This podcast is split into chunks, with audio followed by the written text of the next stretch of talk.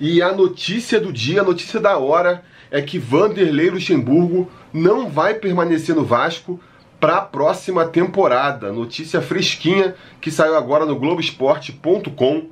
O destino dele muito provavelmente vai ser o Atlético Mineiro. Isso aí já não é mais informação do, do Globo Esporte, né? É informação que circula aí nas redes.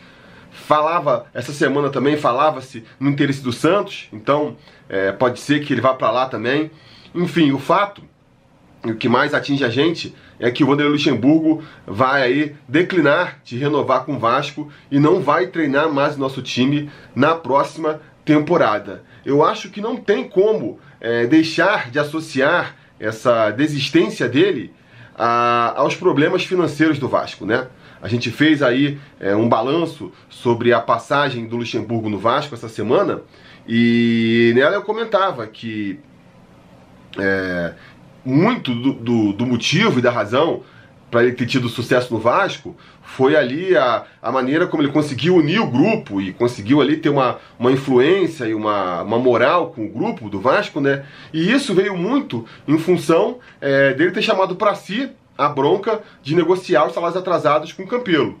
E ele falou diversas vezes, né, que, que tinha ali o compromisso do Campelo de acertar os salários até, a, até a saída para as férias. A promessa do Campelo é que todos os jogadores iam sair de férias com seus salários aí já em dia. Isso já não aconteceu, né? E com essas penhoras aí, bloqueios que a gente viu aí nos últimos dias, até a possibilidade de terminar o ano mesmo com salários em dias é, ficou difícil, né? A partir daí, com que moral o Luxemburgo chegaria ano que vem para trabalhar com o grupo, sabe? Se ele empenhou a palavra que, que ia conseguir, de que só ia ficar, se, se o Campelo é, acertasse ali o, o, o, que devia, e isso não aconteceu, né?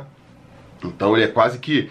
A gente até conversava nesse vídeo que eu vi aí essa possibilidade como grande motivador do Luxemburgo não ficar no Vasco. E eu acho que é realmente o que vai acontecer. Fora isso, é, essa questão toda financeira aí, das penhoras, fala-se em 62 milhões é, de reais que podem vir a ser penhorados, bloqueados, né, por causa de dívidas do Vasco é, com a União. Uh, isso também prejudica na, na, ambição particular do Luxemburgo, que é de comandar um time competitivo pro ano que vem. Ele vinha falando isso várias vezes, que não, esse ano a gente vai escapar do rebaixamento, a briga é fugir do rebaixamento. Mas pro ano que vem eu quero um time mais qualificado. Agora no final aí da temporada, quando o Vasco já estava livre é, do rebaixamento, falou que o Vasco precisava, é, como é que fala, de contratações de risco para a próxima temporada. Então é claro, o Luxemburgo ele tem uma imagem pessoal dele também que ele tra sabe trabalhar muito bem, que é de um técnico vencedor e ele quer comandar equipes que possam conquistar algo, né? E de repente, se ele tem realmente uma proposta do Galo ou uma proposta do Santos, que são equipes que estão numa condição financeira melhor, é até natural que ele acabe optando é, por fechar com um desses aí, né? Uh, eu acho assim, o que, que eu vejo de problema na saída do Luxemburgo? Eu vejo dois grandes problemas na saída dele, né? É, a primeira, e talvez até a mais grave, é que, que a saída dele pode descarrilhar aí uma, uma debandada no Vasco, né? A gente sabe como os jogadores é, tinham ali respeito pelo Luxemburgo, gostavam do Luxemburgo, e com ele saindo, eles podem perder a confiança no Vasco em si, né? Pô, se o professor tá saindo porque não acredita mais no Vasco, é porque não tem o que acreditar mesmo. Então você vê, por exemplo, o Guarim condicionou a renovação dele à permanência do Luxemburgo. É um que já não deve ficar. É, o Oswaldo Henriques falava muito aí é, em renovar só se, só, só se os salários fossem postos em dia, não estão sendo postos, sabe? É, Rossi e outros jogadores que estão aí com contrato para ser renovado dificilmente vão renovar também. E mesmo jogadores que já estão com contrato é, podem acabar saindo. Né? Se você não, não, não, paga o salário, com três meses de salário atrasado, você já pode botar o clube na justiça ou então até mesmo é, tentar uma negociação forçada, né? Daquele tipo assim, ó, você me libera por bem ou a gente vai para a justiça e você me libera por mal. Então, por exemplo, o Leandro Castan, ele foi no, no podcast do, do Globo Esporte essa semana e o, os jornalistas lá ficaram apertando ele para ver se ele entregava planos para 2020 e ele sempre falava, cara, não vou fazer planos para 2020 enquanto não for aí acertado tudo, tudo que tem que ser acertado em 2019. Claramente falando dos salários, entendeu? Então é um jogador que mostrou esse desconforto com a questão é, salarial. Parece que tem uma proposta do, do Atlético Paranaense, né? Então, para ele forçar uma saída aí, se o Vasco não, não, se agilizar muito rapidamente e, e pagar esses salários, ele é um que pode sair também agora aí é, nesse final do ano. Esse é, é, é o meu principal medo. E o meu segundo medo é quem vão chamar para o lugar do Vanderlei Luxemburgo, né? Eu, nesse balanço, eu comentei que eu acho que o Vanderlei Luxemburgo, taticamente, deixou a desejar, eu acho, não conseguiu transformar o Vasco é, num super time. Porém, ele tinha esse grande benefício aí de conseguir unir o grupo fora de campo, né? Ele conseguiu trazer ali uma estrutura, um comando para o departamento de futebol que não existia sem ele e que tenho medo de que volte a, a, a deixar de existir com ele saindo, né? Porque Campelo é um despreparado para cuidar do futebol. O André Mazuco também é começando agora, né? Não tem moral nenhuma principalmente com esses jogadores mais, mais cascudos aí. Então, assim, os salários atrasados. Quer dizer, o comando do time vai, vai se perder de novo. Vai chamar um, um treinador inexperiente, é, vai jogar o cara numa, numa frigideira, né? Fala-se, sei lá, Marcos Valadares, é, sei lá, outros jogadores, outros técnicos aí mais recentes que, que apareceram, até mesmo o Rogério Ceni, né? Cara, vai chegar aí num time sem estrutura, sem pagar salário em dia, é, com elenco desconfiado, a chance deles serem fritados é, é muito grande. É muito grande. E contratar um, um, técnico mais experiente, que consiga fazer mais ou menos o que o Luxemburgo fez aí, de, de ser o departamento de futebol, além de ser caro, né? Vai ser fatalmente caro. O Vasco está com problema de dinheiro agora. E também, sei lá, né? São jogar os nossos medalhões, técnicos medalhões,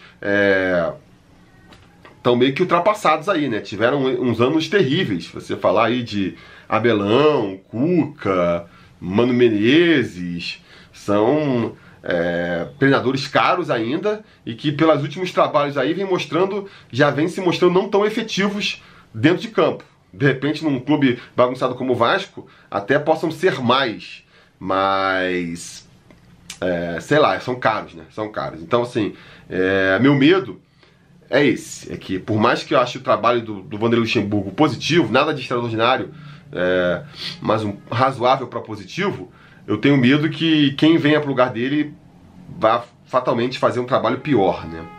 Então, eu acho assim, para terminar, é, vejo muita gente também aí acusando, ah não, isso aí é um complô da imprensa, do judiciário, para derrubar o Vasco. Acho um exagero tratar como um complô. Não existe uma má vontade? Talvez, mas, cara, assim, no final das contas, quem tá errado é o Vasco, né? Quem tá devendo 62 milhões é o Vasco. Inventaram? É injusto essa acusação de que tá devendo 62 milhões? Se for, tudo bem, é um, um complô para derrubar o Vasco. Agora, se não é, se realmente está devendo, se pô, negociou com, com, a, com a União e, e, e, deixou de pagar, recebeu lá a mensagem de que tinha que pagar e esqueceu, recebeu ali o, o oficial e, e falou que não estava. Então, assim, os avisos estavam vindo, aí não negociou, ficou empurrando. Aí agora que a, que a machadada cai, ah não, estamos tratando isso com, com emergência. Se tivesse tratando com emergência, tinha que ter tratado antes, né? É, então, assim, infelizmente, é, Enquanto não resolver essa questão, seja complô ou não, uma vontade ou não, vai ser aí uma espada que vai pender sobre a nossa cabeça. Tem que resolver logo. Se é uma questão de, de perseguição, então tem que resolver com mais rapidez ainda, para não dar motivo para ser, ser perseguido, não é mesmo? É... E eu acho que é, até bom assim, óbvio que nunca é bom isso acontecer, mas se tiver que acontecer em algum momento, que seja agora, no início da temporada, porque já, já ajuda a reajustar a expectativa e o prognóstico para o próximo ano. De repente isso acontece daqui a dois meses, com um Luxemburgo renovando por 500 reais mensais, trazendo dois ou três jogadores com salários estratosféricos também, seria muito pior. Tá aí o exemplo do Cruzeiro, né? Conseguiu empurrar com a barriga por um tempão, quando a corda estourou, estourou, é levando eles lá para baixo. Então, assim, eu acho que isso acontecendo agora, uh, o Campelo vai ter aí o tempo, o máximo de tempo possível, porque assim, acabou a temporada, é, você come... é quando você tem mais tempo para começar a planejar a próxima. Para tentar fazer aí é, uma programação para 2020 em que renegociar essas dívidas seja prioridade. Falaram que era desde o começo da gestão, então que, que passa a ser ainda mais agora. Tem que renegociar, tem que fazer. Conseguiu dividir em 60 vezes? Paga a porcaria da prestação. Pô, você paga uma vez e deixa de pagar? É, só pode ser de propósito. Não dá para acreditar que deixa de ser de propósito. E aí você justifica a má vontade lá do outro lado, entendeu? Então, renegocia as dívidas, vai renegociar, vai ter que pagar 10 milhões, vai ter que pagar não sei quanto, o resto divide. Cumpre a porcaria é, do, do, acordo que você fizer aí com a União para pagar, para não ter mais problema nesse sentido. Ah, vai sobrar pouco para investir no futebol. Então investe pouco no futebol, investe pouco. Vamos tentar ver que, que solução a gente pode fazer mais, mais criativa para fazer um time que seja competitivo, mas que também não nere muito a folha, a ponto da gente conseguir é, fazer um ano tranquilo e que reestruture o Vasco, que permita que realmente o Vasco possa alcançar voos maiores na frente. Não adianta ficar tapando só com a peneira. Ah, não, tem que contratar jogador de peso, a torcida está cansada. Aí contrata sem condições. A corda vai estourar mais cedo ou mais tarde. Isso que é, que, que é a realidade. Então não pode mais acontecer isso aí.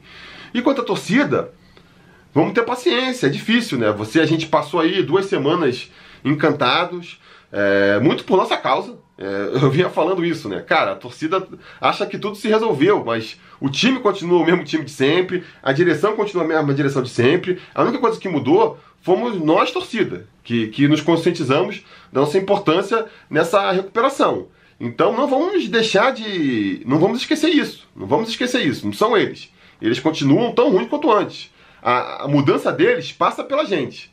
Não vamos deixar de nos associar, nada desse papo de ah não, não dá certo, não, a gente tem que continuar se associando e cobrando, e cobrando.